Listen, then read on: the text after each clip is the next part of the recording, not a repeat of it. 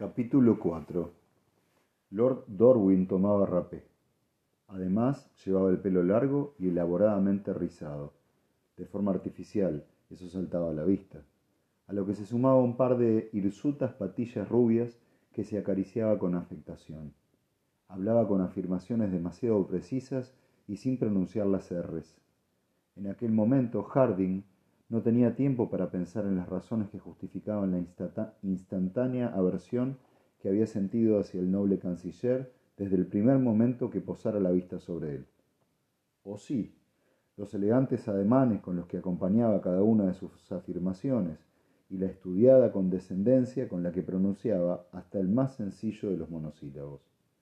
Pero en cualquier caso, de momento el problema ahora era localizarlo. El muy condenado había desaparecido con Pirén media hora antes como si se lo hubiera tragado la tierra. Harding estaba convencido de que su ausencia en las conversaciones preliminares serviría a las mil maravillas a los planes de Pirén. Pero a Pirén lo habían visto en aquella ala y aquel piso. Solo era cuestión de probar en todas las puertas. Cuando había recorrido la mitad del pasillo, dijo ¡Ah! y encontró en una habitación a oscuras el perfil inconfundible del intrincado peinado de Lord Dorwin que se encontraba contra la pantalla iluminada. El, canciller levantó la mirada y dijo, Ah, Harding, estabais buscándonos, imagino. Levantó su cajita de rapé, demasiado recargada y de pobre factura para gusto de Harding, que fue educadamente rechazada mientras él se servía una pizca y sonreía con elegancia y gracia. Pirén frunció el ceño y Harding respondió a esto con una expresión de total indiferencia. El único ruido que quebró el corto silencio fue el crujido que hizo la tapa de la cajita de rapé de Lord Dorwin. Tras volver a guardarla, dijo, una gran obra de su enciclopedia, Harding, a la altura de hecho de los más grandes logros de todos los tiempos. La mayoría de nosotros lo cree así, señor, aunque aún no está terminada. Por lo poco que he podido ver de su fundación, no albergo la menor duda de que lo será de manera satisfactoria. Inclinó la cabeza hacia Pirén, quien respondió halagado con una reverencia. Qué bonito, pensó Harding.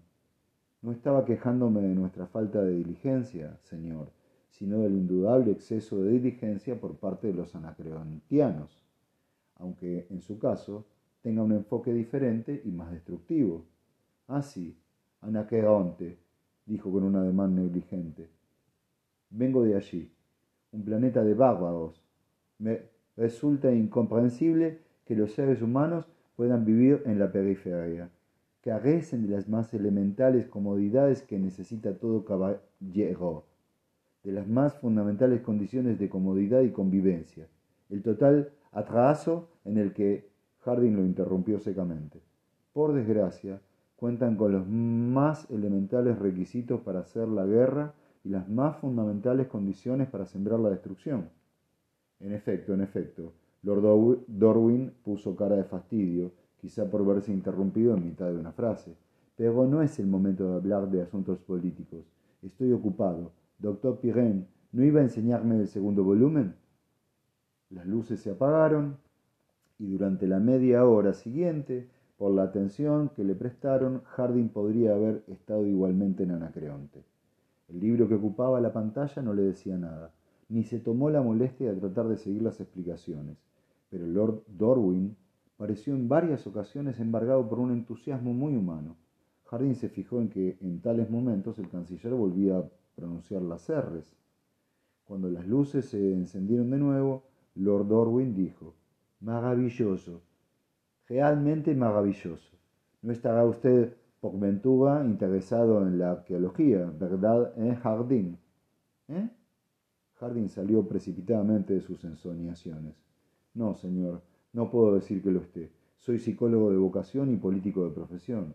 Ah, interesantes campos de estudio, sin duda. Yo mismo soy, inhaló un pellizco de rapé de dimensiones gigantescas, un modesto aficionado a la arqueología. ¿De veras? Lord Orwin, intervino Pirén, es un auténtico experto en este campo. Oh, bueno, puede ser, puede ser, respondió Lord Orwin muy complacido. No le he escatimado esfuerzos a mi pasión. He leído todo lo que existe sobre la materia. Jadbun, Obihasi, Nogwil, todos ya les digo, todos. Lo conozco, por supuesto, dijo Jardín, pero nunca los he leído. Los conozco, pero nunca los he leído. Debería hacerlo algún día, mi querido amigo. Merece la pena. Desde luego, para mí, este viaje a la periferia ya está plenamente justificado por la posibilidad de consultar esta copia de, del Lamet. ¿Me creerá si le digo que mi biblioteca carece de él? Por cierto, doctor Pirén, no se olvide de su promesa de transmitirme una copia antes de mi marcha. Será un placer.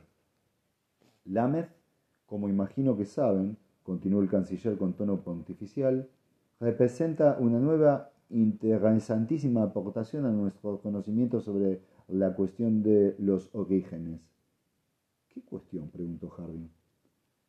La cuestión de los orígenes, el lugar de origen de la especie humana. Ya saben, supongo que sabrán que se cree que originalmente la raza humana ocupaba solo un sistema planetario.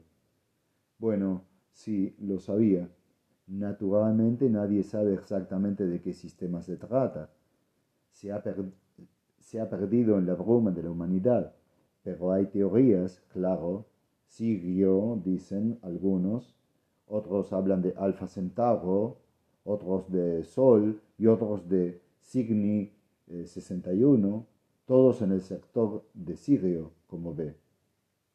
¿Y qué dice Lameth? Bueno, él adopta una posición completamente nueva. Trata de demostrar que los vestigios arqueológicos del sistema Arturo revelan que la humanidad ya vivía allí en un periodo anterior a los primeros indicios de viajes estelares, lo que significaría que se trata de la cuna de la humanidad, posiblemente. Debo leerlo con detenimiento y sopesar las pruebas que aporta antes de poder decirlo con seguridad. Hay que evaluar la validez de sus observaciones. Jardín permaneció en silencio largo rato. Finalmente dijo, ¿Cuándo escribió Lameth su libro? O yo diría que hace unos 800 años. Claro está, debe mucho a los trabajos anteriores de Glenn. Entonces, ¿por qué confiar en él? ¿Por qué no va a Arturus y estudia los yacimientos usted mismo? Lord Darwin, Lord Darwin enarcó una ceja y tomó un rápido pellizco de rapé. Vaya, ¿y para qué, mi querido amigo? Para obtener la información de primera mano, claro. Pero ¿qué necesidad hay? Se me antoja un medio extrañadamente tortuoso y absurdamente trabajoso de obtener la información. Mire aquí, tenemos todas las obras de los grandes maestros del pasado, Puedo compararlas unas con otras, analizar las discrepancias, decidir cuáles de ellas tienen más visos de verosimilitud y llegar a una conclusión. Así, el método, así es el método científico, al menos, añadió con tono paternalista, tal como yo lo entiendo.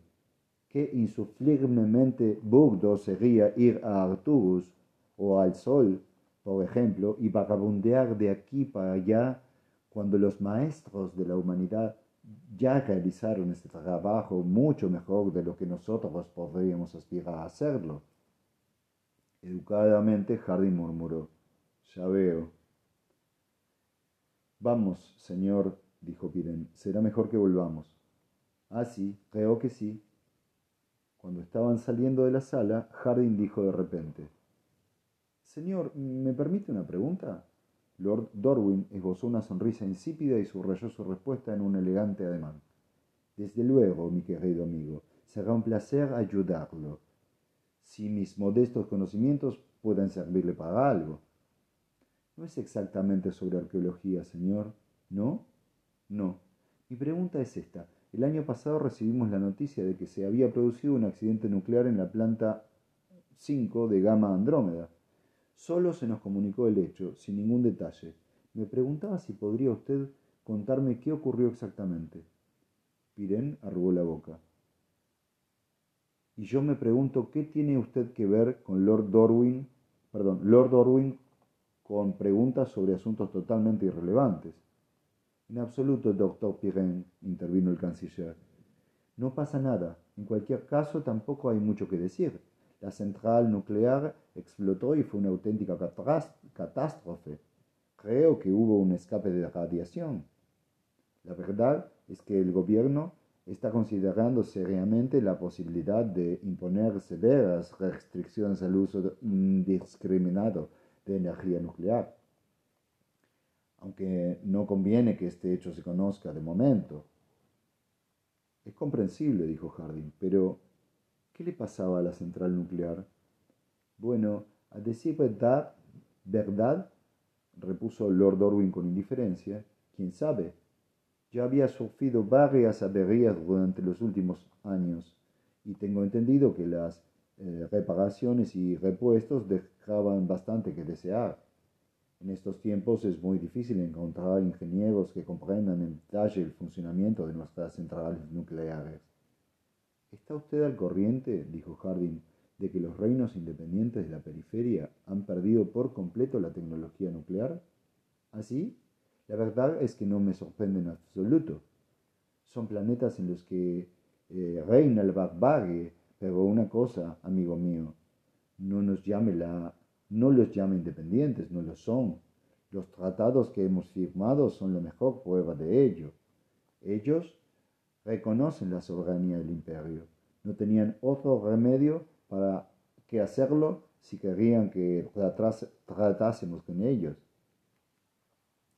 Puede que tenga usted razón, pero cuentan con una libertad de acción considerable. Sí, supongo que sí, considerable, pero eso carece de importancia. El imperio está mucho mejor sin tener que preocuparse de la periferia, más o menos. No nos sirven de nada, ¿sabe? La barbarie se ha apoderado de ellos.